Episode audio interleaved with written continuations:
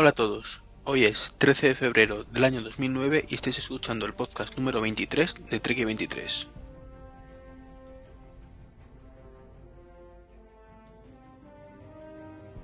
Pues bienvenidos una vez más en, como en este podcast número 23, con ese juego de palabras de 23 de 23. Y hoy además es viernes 13, un mal día de los Estados Unidos, y una semana con muy pocas novedades. Desde el último podcast, que fue el domingo pasado, pues prácticamente han, pasado tres o cuatro cosillas dignas de mención que, se van a tratar en este podcast. Eh, si lo unimos eso a, a que tengo la garganta un poquillo mal, pues podéis imaginaros que no va a ser muy largo. Eh, he intentado pedir a algún voluntario por Twitter y por Facebook a ver si se animaba a participar, pero estoy solo. Así que significa que no ha habido mucho voluntario. Normal.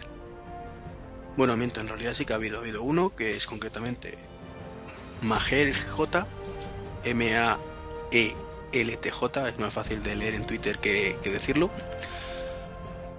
Que, que, bueno, le hubiera gustado, pero no estaba en casa en esos momentos. Así que no, ha sido imposible. En cualquier caso, tal y como he dicho por Twitter, le, le he dicho, pues le tomo la palabra. Espero tenerle aquí en, en un programa posterior y por supuesto agradecerle de, de verdad toda, toda esa intención que ha, que ha, puesto y que esperemos que se vea en, en un podcast siguiente. Desde aquí un abrazo Magel. Y bueno, pues voy a, voy hacer un resumencillo así para, ver calentando motores de lo que, que, vamos a hablar hoy. Empezaremos por una patente la más de curiosa de IBM, una armadura biónica, ahora os cuento. Seguiremos por el lanzamiento estrella de la semana, a menos de hardware. Se trata del Kindle 2, el lector de, libros electrónicos de Google, de perdón, de Amazon, de Amazon. Luego hablaremos un poquito de Google y el G1 con Telefónica, que parece que lo va a comercializar. Os voy a comentar una cosita que, que los que no estén muy metidos en redes pues desconoceréis de, bueno, no sabréis ni que existe a lo mejor Nobel. Ah, bueno, también de una distribución de Linux, tal, pero no voy a hablar de, eso, sino de de la parte de red únicamente. Luego, pues como anécdota personal, como cogí manía al Windows Vista. Y luego, pues la, noticia un poquito de software del día. Del lanzamiento de Google Sync por parte de, bueno, de como os podéis imaginar, Google. Y luego, pues nada, un pequeño mix de rumorcillos del iPhone de siempre y, y alguna cosilla de Apple. Poca cosa, como digo, en un podcast que va a ser muy corto. Así que si os parece bien, empezamos.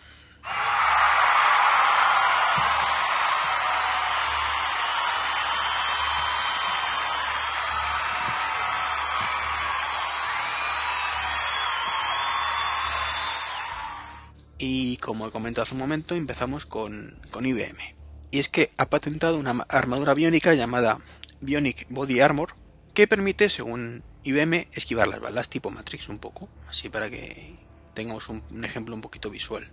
La idea consiste pues en, una, como digo, una armadura biónica, no sé cómo lo harán, en el que si detecta que llega un proyectil hacia tu persona, pues te hace, se mueve automáticamente por ti, de forma que esquivas las balas.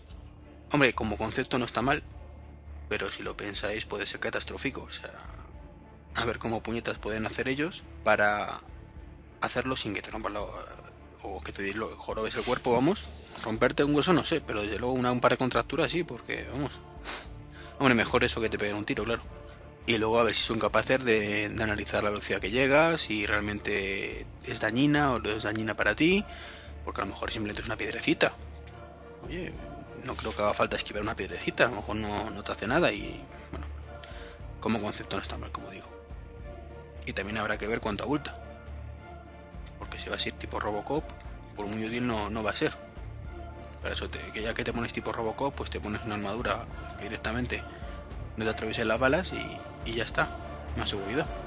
Pero bueno, IBM hay veces que, que patenta cosas un poco sin sentido por lo que he leído. Entonces, pues puede ser que algún iluminado pues ha dicho voy a patentar esto sin tener nada realmente. De hecho he leído que, que IBM en cierto caso intentó patentar el outsourcing. O sea que con eso ya os podéis imaginar. También es cierto que han intentado eh, patentar Microsoft el doble clic y bueno, en fin, gilipolleces por no decir otra palabra más gorda que, que hacen las empresas para ganar más dinero. Y siguiendo con nuestro tema, tema para hoy o, un guioncillo, pues el Amazon ha lanzado el, el Kindle 2. El precio de venta pues será unos 359 dólares y saldrá el próximo día 24, es decir, dentro de 11 días. Muy, muy pequeñito, es un 25% más delgado que, el iPhone 3G, muy ligero, no tengo ahora mismo kilogramos exactos, pero creo que en, onzas eran 10 y pico, con lo que pasa es que no sé la traducción. Eh, la pantalla muy pequeña, creo que es muy pequeña para mi gusto, 6 pulgadas en diagonal, Quizás debería haber sido un poco más grande para, porque además oculta muy poco dentro del aparato. Es poquito más que la mitad del aparato, entonces quizás está un poquito desaprovechado. Eh, dispone de una nueva tecnología de tinta electrónica que permite 16 tonos de grises y una resolución de 600 x 800 píxeles. Hombre, no lo he visto, con lo cual no puedo valorar si eso es suficiente o no para leer, supongo que sí. A lo mejor para ver una película incluso también, pero vamos, teniendo en cuenta que son tonos de grises, yo creo una resolución bastante aceptable. Dispone de, salida de 3,5, un jack normal estándar. Se conecta al ordenador por USB 2.0 como es normal. Y pues tiene una batería que dura muchísimo más. De hecho, permite estar continuamente conectada al sistema EVDO durante 4 días. O sin utilizar este sistema, eh, la duración se, se amplía a 2 semanas. La verdad es que una pasada que supone un 25% más de duración en, comparación con el, con Kindle anterior, con el Kindle original, que por cierto, lo dije y lo dijo, lo digo y lo diré, era horrible. El nuevo es una auténtica preciosidad en comparación. Dispone de un teclado QWERTY completo, no entiendo para qué. O sea, yo creo que ese dispositivo le quitas el teclado, pones una pantalla más grande y le pones una pantalla táctil y vamos, chachi piruli una pantalla táctil hoy en día. No hace falta que sea multitáctil, o sea, la haré toda la vida. Que es bastante económico. Y no creo que subiera mucho el precio. Porque, a ver, para hacer unos comentarios en un libro, pues quitarte casi media pantalla o medio. Bueno, sí, casi media pantalla sería, claro, porque el aparato es un poco más de la mitad de la pantalla y, poco, y el resto es teclado. Pues no, no entiendo el, el motivo, tampoco lo entendía en el anterior. Dispone de 2 GB de almacenamiento interno que son unos 1500 libros. Vamos, que no te vas a aburrir de leer. Lo pones y tienes para toda la vida.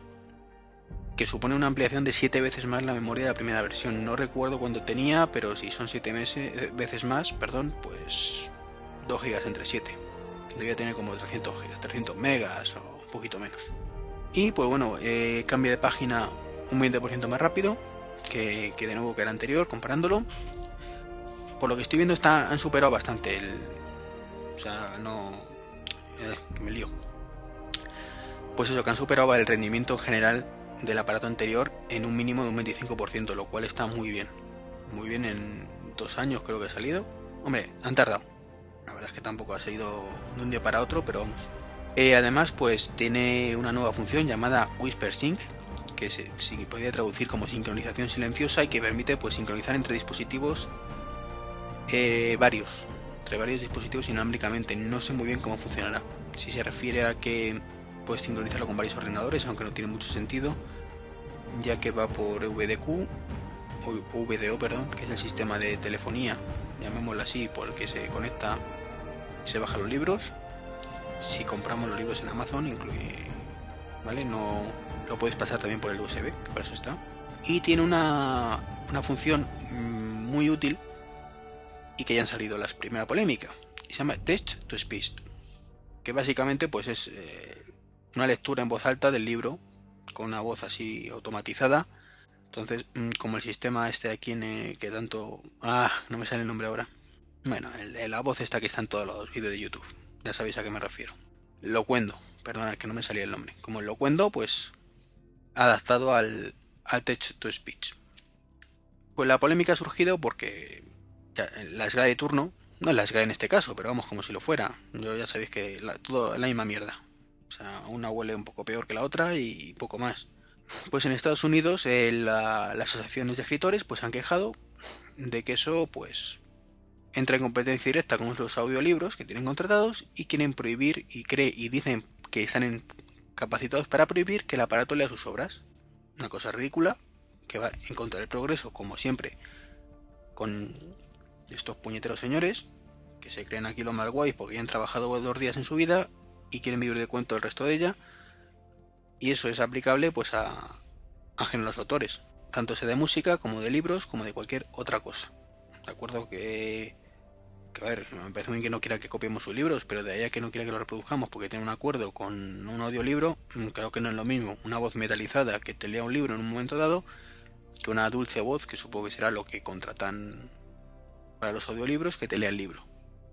Pero bueno, triste como siempre, como en estos casos, y bueno, ya estamos acostumbrados, ¿verdad? Eh, bueno, pues los formatos que soporta, pues son el de Kindle, evidentemente, TXT, la MP3, AX, móvil sin protección y PRC nativo. Bueno, y luego además podemos convertirlo, supongo que mediante una aplicación que viene, pues PDFs, HTML, Word, JPEG, GIF, PNG y BMP. No sabemos si saldrá en España o no. Bueno, si sabemos que no va a seguir de momento. Eh, se rumorea que podría salir también en Europa, en algunos países. Y tal vez conectándose a la red 3G, pero que no está muy claro si conseguirá Amazon un acuerdo por el cual con el aparato ya tengas acceso a la red 3G, sin que te cobre un plus. Bueno, estas cosas típicas que, que hacen aquí las empresas, ¿no? Para joder un poquito la pava y bueno, son las cosas que pasan. O sea, tampoco hay que darle más vueltas, es lo que hay y ya está. lo podemos llamar como problemas habituales. Y, al final, ¿quién paga el pato? Los usuarios que no podemos comprar el aparato. Pero bueno, ya estamos acostumbrados. Cambiando de tema y ya con un aparatito que parece que sí va a llegar, es el G1, el famoso HTC G1 o, el Android, el prototipo de Android, el primero que salió con, este sistema, operativo, que parece que Telefónica se ha vuelto a llevar el gato al agua y lo va a comercializar en breve. Lo anunciarán, se rumorea, la próxima semana en el Mobile World Congress de Barcelona donde se esperan pues bastantes noticias en general del mundo de telefonía moviditas. Veremos si vemos las primeras pre por aquí. Pero bueno, vamos a centrarnos en, el anuncio. Eh, Telefónica está demostrando en esto ser bastante lista. Porque se ha llevado, salvo en el caso de la BlackBerry, que creo que era misión imposible, porque creo que Telefónica no comercializa ninguna BlackBerry, lo tiene toda Vodafone. Todos los smartphones de nuevas generaciones que han salido, se ha llevado el iPhone, se ha llevado el, bueno, esa no es el smartphone, el caso del iPhone sí, pero el que iba a decir el Nokia 5800 no es así. Y ahora el, el G1. Lo cierto es que no es comparable porque el G1 creo que ha sido un fracaso de ventas completo. La gente pensaba que este iba a ser el iPhone killer y ha resultado ser pues un móvil normalito, sin grandes prestaciones además, y que no ha dado la talla. Insisto, según he leído tampoco lo he visto, no lo tengo en mis manos, no me gustó nada las pruebas que hice con, un simulador web, pero bueno, lo tendremos en España, una buena noticia, la competencia siempre es buena, aunque bueno, veremos si, si aquí tiene más suerte que en el resto del mundo, porque de momento pues ya digo que creo, creo, insisto, que ha sido una, un fracaso absoluto. Y bueno, ya después de esta mini noticia, porque tampoco he podido profundizar mucho, porque tampoco hay mucho más que decir, todo lo del G1 ya lo dije en su momento, el que esté interesado tiene los podcasts anteriores para escucharlo. Así que vamos a pasar a Nobel, que tampoco me voy a meter mucho, es un simple comentario. Eh, Nobel se podría decir que es el origen de todas las redes corporativas que tenemos hoy en día. Fueron los primeros prácticamente en crear una red corporativa a través de, del cliente suyo y luego Microsoft vino detrás. O sea, eso no se lo podemos negar que cuando el Active Directory no, era nada, no existía, el NT4 acaba de nacer, etcétera, etcétera, Nobel iba por su versión 3 y permitía pues el trabajo en red, lo que comúnmente se conoce como trabajo en red, donde tienes una serie de servidores con, unos discos duros a los que tienes acceso desde tu ordenador, eh, unos directorios, unas unidades, mejor dicho, privadas, eh, otras comunes con otros compañeros, etcétera. Todo eso fue inicialmente creado por Nobel. ¿Qué es lo que ha pasado? Que con el tiempo ha pasado, ha pasado el tiempo, evidentemente, el Nobel ha evolucionado, pero Microsoft también ha evolucionado mucho, creó su directorio activo, etcétera, etcétera. ¿Qué es lo que ha ocurrido? Pues que mm, evidentemente Microsoft al final ha tomado la delantera y Nobel ha quedado restringida a muy poquitas empresas. Y da casualidad que yo trabajo en una de ellas.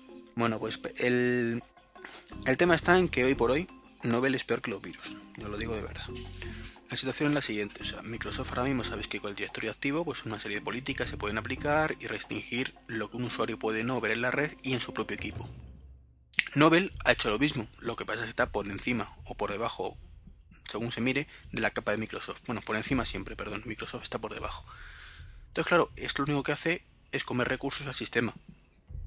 tú tienes un cliente que a la vez está haciendo el mismo trabajo que otro que hay por debajo, aunque esté inactivo muchas veces porque no se utilice, entonces pues eso afecta directamente el rendimiento.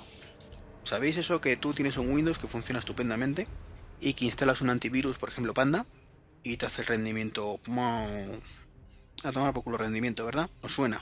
Los que hayáis instalado, por ejemplo, un Panda, últimamente a lo mejor un Norton antivirus también creo que come bastantes recursos. Bueno, pues con Nobel pasa lo mismo. La red funciona estupendamente, tú te logueas y funciona todo perfectamente con, con otros equipos a través de la red de Microsoft hasta que instalas el cliente Nobel por encima. Y el rendimiento se va a tomar por saco. O sea, lo he comprobado en mi trabajo muchas veces. No me hacen caso, bueno, tampoco sé quién va a decir los administradores de sistemas. Si me estáis escuchando alguno, lo siento chicos, pero es que no me gusta Nobel, lo he dicho siempre. Y, y bueno, simplemente como comentario, abierto al debate por si alguien trabaja con Nobel, pues que por favor en los comentarios de este podcast lo diga. Como digo, el rendimiento baja muchísimo, lo he comprobado en numerosas ocasiones lo que pasa es que, bueno, en mi empresa no queda más remedio. Si quieres tener acceso a internet y acceso a la red, común, pues tienes que pasar por el aro. También es que mi empresa son muy de cosas alternativas a, Microsoft. No tenemos el directorio activo, no tenemos Exchange, no todas las empresas lo tienen. Tenemos, bueno, en este caso tienen más perdón porque tenemos Lotus Notes, que también tiene bastante tirón a nivel empresarial. Y bueno, de ahí voy a pasar a, a mi otra gran decepción con la informática, que se llama Windows Vista y es como cogí manía al vista. Y siento contaros estas anécdotas tan personales un poco sin venir a cuento, pero es que como he dicho antes no tengo casi nada de qué hablar. Y entonces claro, tengo dos opciones, o no grabo el podcast, o tengo más opciones, puedo no grabar el podcast, cosa que mejor varía. Una, porque me encanta grabar, y dos, porque qué puñetas me he propuesto hacerlo semanalmente, y creo que lo voy cumpliendo, de hecho ya he vuelto a reducir los plazos, como al principio sabéis que, era una semana, luego lo he empleado un poquito más de la cuenta, 10 días más o menos, y he vuelto otra vez a, menos de una semana. Entonces, como digo, tenía varias opciones. No grabar el podcast, que no era una opción, o al menos no quería que fuera una opción. Grabarlo, que fueran 10 minutos, con lo cual, pues no sé qué peor. Si hacer una mierda de podcast o no hacer ninguno, creo que, que es mejor no hacer ninguno. Y ojo, con esto no quiero decir que los podcasts que duren menos de 40 minutos sean una mierda, ni mucho menos. O sea, los hay que son muy buenos. Simplemente el mío, pues me gusta que dure entre 40 minutos y una hora, 35 como poco. Menos me parece poco, pero es un gusto personal que yo tengo con mis podcasts. De igual forma que hay otros que duran dos horas y, el mío tampoco me gusta que dure tanto. Creo que aburro si duro tanto. Entonces, sin embargo, por ejemplo, Magníacos dura dos horas y es súper ameno y me encanta. O sea, por eso digo que, cada podcast es diferente y cada uno debe tener su tiempo y el podcast de Trek 23 pues su duración de 40 minutos a una hora. Y como digo, pues volviendo al tema anterior, pues o no grabar eh, o, inventarme temitas así un poquito que puedan resultar de curiosos de escuchar. No sé si lo, lo estaré logrando, pero bueno, contando sus anécdotas personales. Pues yo tenía el, primer Vista cuando lo instalé, lo instalé en casa, en una MD, no sé ahora mismo si es de 2.8 o algo así, MD64 Mm, de doble núcleo, ¿eh? MD64 X2, con 4 GB de RAM. Entonces, claro, en ese momento la, el Windows Vista va bastante bien. Luego, bueno, ya sabéis que es una castaña pilonga y poco a poco pues empieza a rendir mal, dar errores, incompatibilidades, problemas con los drivers. Bueno, todo lo de sobra conocido, el Severo Pack 1 no solucionó prácticamente nada, al menos ya permite navegar por la red interna de mi casa sin demasiados problemas, aunque también le cuesta. En fin, no voy a contar ningún secreto del Vista que no conozcáis. El caso es que, como digo, no va mal del todo y se puede utilizar. Es utilizable.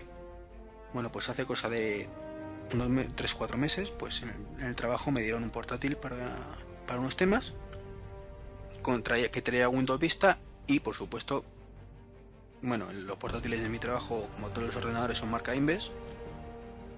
Que no se lo digáis a nadie, pero son una castaña. Y longa además. También puede ser que como trabajan con Nobel y son ordenadores un, justito, un poquito justito de potencia también influye, ¿no? A lo mejor en casa pues tirarían mejor, no, no lo sé. Pero mi experiencia en, el trabajo son nefastas. O es nefasta, mejor dicho. Entonces, pues bueno, pues me ofrecieron el portátil lo, que venía con Windows Vista. Claro, venía con un Windows Vista mm, Home Premium y con un giga de RAM.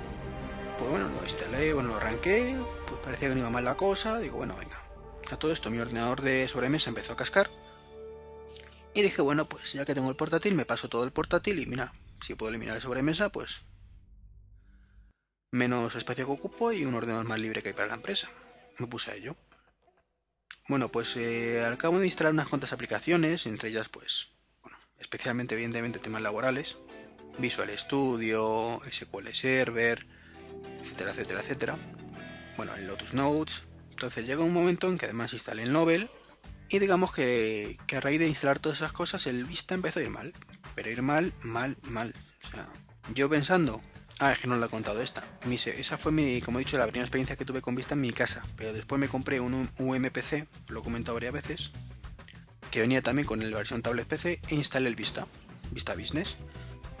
En este caso tenía un GB de RAM y un procesador 900 MHz. Entonces, claro, sabiendo los, los consumos de los requisitos de Vista y teniendo en cuenta lo que tenía, pues es comprensible que vaya lento. Hablamos de un ordenador que es pequeñito para navegar por internet y poco más. Entonces, la lentitud es asumible. Tú te lo tomas como que es lo que hay y si te tarda 15 segundos en abrir el Firefox, pues chico, no pasa nada. Luego una vez que lo tienes abierto funciona bastante bien, bastante fluido. Claro, eso para trabajar en mi trabajo mm, no se me ocurriría ni de coña. Pero bueno, esto es un procesador a 900 MHz y lo que tenía en el trabajo en el portátil era un 2,4 puede ser más o menos. No recuerdo la cifra, pero bastante más, ¿verdad? No es lo mismo un Centrino o un Celeron, mejor dicho, un Celeron a 900 que un Core 2 Duo a 2.4 en versión mobile. O ahora me he perdido con los procesos de Intel, pero bueno. Pues os podéis creer que va peor ese portátil que mi PC. Yo no sé si será el Vista, no lo sé. Creo que tiene mucho que ver. No lo sé si será el Nobel, que creo que también tiene mucho que ver. Y no sé si será el puñetero ordenador ese que es una mierda, que también puede ser. Pero el caso es que es insufrible, o sea, hasta el punto de decir, eh, no, no puedo, o sea, me he pedido otro ordenador, me instaló el XP y a tomar por saco y es que el portátil lo tengo ahí abandonado para cosas muy muy muy particulares que no me quede más remedio. Que es insufrible. O sea, no es que le tenga manía, es que ya me da pánico. O sea, cada vez que, pienso en un ordenador con vista, mm, no puedo evitar pensar en ese ordenador. Entonces estoy como loco porque salga Windows 7 para ver si ya cambio el chip porque me ha causado un trama ese portátil. ¿eh? O sea, es que ver, bajar ese rendimiento en cosa de un mes en que instalas cuatro cosas me ha traumatizado. No puedo decir. O sea, después de funcionar con, con otros sistemas en casa y ver cómo funcionan, pues... En fin. Y no os aburro más de este tema, ¿vale? Ya me meto ya en la actualidad, venga, ya me meto. Si os aburro, por favor, decírmelo. Una cosa que se me olvidó comentar al principio. He visto que han bajado bastante los oyentes. Yo soy bastante dado a mirar los oyentes que llevo y los que dejo de llevar. Y la escalada iba bastante bien hacia arriba y de pronto pues ha pegado un bajón de un 25%. Bueno, igual que la gente se une, pues se va, evidentemente. Lo que sí me gustaría es, los que no os guste el podcast, que lo escuchéis, que este esta sea vuestra primera vez y digáis, va, no lo vuelvo a escuchar, este tío es un peñazo, que por favor me escribáis y me expliquéis por qué nos gusta. Porque, hombre, a todo el mundo le agrada mucho que le digan, oye, tú me encanta tu podcast, tal, como hay muchísimos que me lo han dicho. Bueno, tampoco muchos, dos o tres, venga. Nada, uno más, pero vamos no me creo ni mucho menos que este podcast sea de una calidad excepcional eh, o me cuesta mucho creerlo, vamos. Entonces, bueno, pues sí me gustaría las críticas negativas, de mira, tío, eres un peñazo, no te soporto, o dices temas que no tienen ningún interés, lo que sea. Todo me gustaría mejorarlo, evidentemente, aunque siempre he comentado que este es un podcast que hago para, en primer lugar, para mi satisfacción personal, y esa queda cubierta, creo.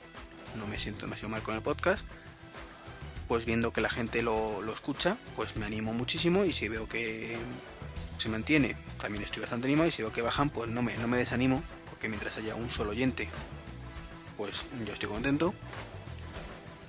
Pero digamos que, que te hace plantearte que a lo mejor no estoy haciendo las cosas bien como debería. Entonces yo no tengo ningún problema en, en aceptar críticas, por supuesto, y me encantaría que recibirlas de hecho para poder mejorarlo. Igual que he recibido pues varias críticas del sonido en tiempos atrás y no tan y, en los podcasts anteriores pues los últimos además que se escuchaba la música mal y yo las acepto y yo estoy súper contento de esas críticas porque me ayudan a mejorarlo. He mejorado el sonido y por ejemplo el podcast anterior del 22 varias personas pues ya me han dicho que, ha mejorado muchísimo el sonido y, que por favor no lo toque más.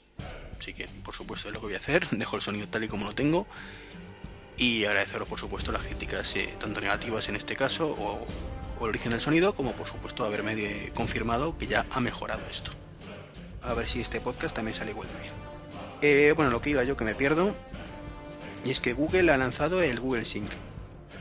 Que bueno, existía ya anteriormente, pero la noticia, un poco la novedad, es que ahora está para, para el iPhone. ¿En qué consiste esto? Pues básicamente es un servicio de notificaciones push de, de Google entre para sincronizar en este caso el iPhone y, y, Google, evidentemente los contactos y el calendario. Como digo, la novedad es que ha salido para iPhone. El primer, yo creo que lo primero que pensamos todos cuando lo vimos es por fin, aleluya y bye bye MobileMe. De hecho, en todas partes lo leí con cosas similares, de que por fin, que salió un servicio gratuito para no tener que pagar MobileMe, que es muy caro, etcétera, etcétera. El problema que ha surgido es que creo que todos vendimos la piel del oso antes de probarla, o de cazar en este caso al oso. Y es que si bien la idea es muy buena, evidentemente, sincronizar calendarios y contactos con Google, hay que aplicarla. Y no funciona mal el sistema, ojo, mm, sincroniza bastante bien. Tiene sus limitaciones, tiene sus problemas iniciales como todos los servicios que empiezan, hay problemas de sincronización a veces, solo permite un calendario, salvo que hagas una, configuración extraña en un sitio bastante poco intuitivo. Eh, pero bueno, y así permite hasta 5, pero bueno, son cositas que está claro que Google va a solucionar a corto plazo además. no pueden pues, ponerlo demasiado porque ya digo que son cosas muy sencillitas de solucionar y es un, coger un poco el ritmo. Entonces, pues bueno, por esa parte está bien, ¿no? El problema viene, y de hecho los calendarios cuando los sincroniza, aunque no puede sincronizar más que cuentas de Google, evidentemente. Lo suyo sería que también permitiera las cuentas que pertenecen a Google, para la gente que tiene el dominio y contrato con ellos, y no las deja, pero bueno. El caso es que, como digo, los calendarios funcionan bien y los contactos no funcionan mal, también los sincroniza, salvo por un problema. Y es que el sistema de gestión de, de contactos de Google no tiene absolutamente nada que ver con el del iPhone. El del iPhone es el mismo que MobileMe y es el mismo que la, eh, que la agenda de Mac. Tiene un montón de campos, configurables todos, personalizables, etcétera, etcétera. Mientras que Google tiene una gestión de contactos, pues nefasta. Nefasta completamente. Te permite poner el nombre, los dos apellidos, tres tipos de teléfono, el cumpleaños creo que no estoy seguro, y tres tipos de correo electrónico. Y para de contar dos cositas más y para de contar. Todo el resto te lo mete como una nota. Entonces, ¿qué es lo que ocurre? En el teléfono tenemos 400 campos y Google lo interpreta todo como una nota, con lo cual luego sincronizas y tienes toda la información en la nota, pero el contacto no está del todo claro. No, no, no, no, no. Como digo, para mí no es una opción. Entonces, evidentemente, MobileMe es caro, muy caro para lo que ofrece máxime cuando Google ofrece ya esto gratuito, pero yo hoy por hoy no creo que prescinda de MobileMe mientras Google no mejore eso. Lo bueno que esperemos que Apple se ponga las pilas y o bien lo baje de precio, que sería estupendo, o bien ofrezca más servicios, que también sería estupendo, o las dos cosas que sería ya cojonudo de la muerte. Pero hoy por hoy no es una alternativa real. Para mucha gente sí, evidentemente, para mí no. las pruebas además las hice con, con un software que se llama Spanning Sync, que los que hayáis escuchado, eh, pues Puro Mac lo ha recomendado muchas veces Fede. Me he bajado la versión trial, no quería comprarlo sin más. Y bueno, tampoco funciona mal del todo, la sincronización de los calendarios hay veces que no lo hace bien. La de los contactos, tres cuartos de lo mismo, pero el problema con los contactos es Google, o sea, mm, estoy convencido. problema de Google, en todo caso. Entonces, pues no sé muy bien cómo acabará esto, no sé si, ya digo, si Apple lo, ofrecerá más cosas, lo quitará, lo pasará a ser gratuito, no lo sé. De momento lo que se ha hecho Apple ha sido dos, maniobras en muy poco tiempo. La primera, mejorar el panel de sincronización del, Windows. Daba muchos problemas, no existía la sincronización push. Y parece ser que lo han solucionado con, última, con la última versión que salió hace tres días. Y hoy mismo han dado ya por fin la opción de compartir ficheros a través del, del iDisk nosotros metemos un fichero de gran tamaño en la carpeta pública de iDisk y podemos compartirlo y mandarlo por mail la compartición, de forma que no hace falta enviar el adjunto en ese archivo, sino simplemente un anexo que es una ruta, un enlace a este adjunto, con lo cual te lo bajas directamente de nuestro iDisk sin problemas. algo que ya prometieron hace mucho tiempo y que de nuevo pues lo han tenido que posponer hasta ahora. Entonces está claro que, el anuncio de Google no les ha dejado indiferentes. De hecho, me da que pensar. Me da que pensar porque ha sido demasiado rápido la reacción. Entonces, con la buena relación que hay entre Google y, Apple no me extrañaría nada que hayan dicho Apple a Google, espérate un poquito, no lo saques todavía y, y venga, sácalo ya y que yo ya tengo preparada mi contraoferta para no perder clientes. Entonces, yo creo que la idea que tiene Apple y Google es esa, de robar todos los clientes posibles al resto de tal, pero Apple no demasiados, ya que tiene muy buen feeling entre ambas compañías. No sé, son de mis historias que yo a veces que me dan y, no sé. Y ya hablando de, de otras cosillas, rumores y demás, pues tres rumorcillos ya para terminar el podcast. Dos del iPhone. Y el primero pues es que, que podrían llegar iPhone de colores. y bueno, en diferentes colores. La verdad es que son un poco feos las fotos que han salido, pero tampoco significa nada. Conociendo la, historia reciente de Apple es muy posible que sea así. Más que nada por, por cómo ha ido, por ejemplo, el iPod Nano. O sabéis que al principio salían un poquito de colores y luego han ido ampliando poquito a poco más. Pero esto me ha dado pie a una anécdota que es igual que lo que comentaba la semana pasada. Y es que en un blog, pues a quien ha puesto, solo espero que no saquen nunca o que no lo saquen nunca en colores porque me gusta mucho más el negro y el blanco que saquen en colores, lo primero no incluye, no incluye, no tiene por qué significar que el negro y el blanco lo quiten. Eso, punto número uno. Si quitan el negro y el blanco, entonces sí la gente se podrá quejar diciendo que le gustan más. Pero mientras solo sea un rumor que además del negro y el blanco sean en colores, no veo el mínimo problema. Entonces, como no hay ningún rumor que diga que no va a desaparecer el negro o el blanco, la frase no hay que cogerla por ahí. Pero volvemos a lo de la semana pasada. Como a esta persona no le gustan los colores, a mí tampoco, como comentario lo digo, pues al que sí le gusten que se joda. A ver, como a esta persona por favor no le gustan los colores, no lo saques. Negro y blanco y porque le gustan a él. Nada más. Que es un error de, escritura, volvemos a lo mismo, ¿no? Que tampoco es nada grave, que evidentemente sabemos que esta persona, pues seguramente, quiero pensar que se refería a eso, que por él no hace falta que lo sacaran, pero bueno, a que le guste que lo compre. Y bueno, un poco más de este tema. Además, mira, para la tranquilidad de, esta persona ha salido hoy una foto de una carcasa de la parte de atrás de supuestamente el iPhone negro. Aparentemente es muy similar, por no decir la misma, que el actual 3G, pero sin brillo y parece que es de metal. Es lo que se ve por ahora. Dicen que la fuente es muy fiable. Bueno, a mí el actual me gusta mucho, con lo cual no, me, me, preocupa más la parte de adelante si lleva cámara no frontal y sobre todo la, la cámara que lleve. Y es que, a ver, ya ha habido muchos rumores, se ha tranquilizado la cosa, ¿no? Con el tema de que lleve procesadores de varios núcleos, mejor cámara, tal. Yo creo que, que no va a ser una revolución enorme. Entonces va a mejorar dos tres cosillas y poco más. Pues igual que ha sido de del iPhone 1 al, o el 2G al 3G, tampoco ha habido una mejora tan significativa. Y si miramos la historia de Apple, es raro la historia reciente de los iPod en general no ha habido ningún salto así de, ah, joder, que ha dado la vuelta el aparato. O sea, ha sido añadir de una generación a la siguiente pequeñas cositas que lo han ido mejorando para mantenerlo, mantenerlo actualizado. Y tampoco lo necesitan. O sea, de acuerdo que ha salido un procesador para móviles llamado Dragon, creo que se llamaba, que lo lleva un Toshiba, que bueno, a mí no me gusta demasiado, tampoco lo he comentado en el podcast, creo. O lo comenté, ya, ni me acuerdo. Estoy ahora mismo ya con la cabeza, ni me acuerdo. Bueno, ni lo voy a mirar. Si lo he comentado, pues lo comenta y si no, pues no lo he comentado, ya está. Pues evidentemente el próximo iPhone tendrá que traer más velocidad de proceso. Si quieren hacer buenas fotos tendrán que mejorar la cámara y a lo mejor poner cámara frontal. Y poco más. O que, y, ampliar la memoria. Y fuera de ahí no creo que nadie deba esperarse nada más. Pero bueno, ojalá me equivoque sea una revolución de, de peapa, pero bueno. Y ya para terminar, otro rumor de Apple, y es que parece ser que está preparando streaming con, iTunes y se llamará el servicio iTunes Replay, que consistirá en no hará falta que nos descarguemos las canciones a nuestro equipo, sino directamente escucharla vía streaming.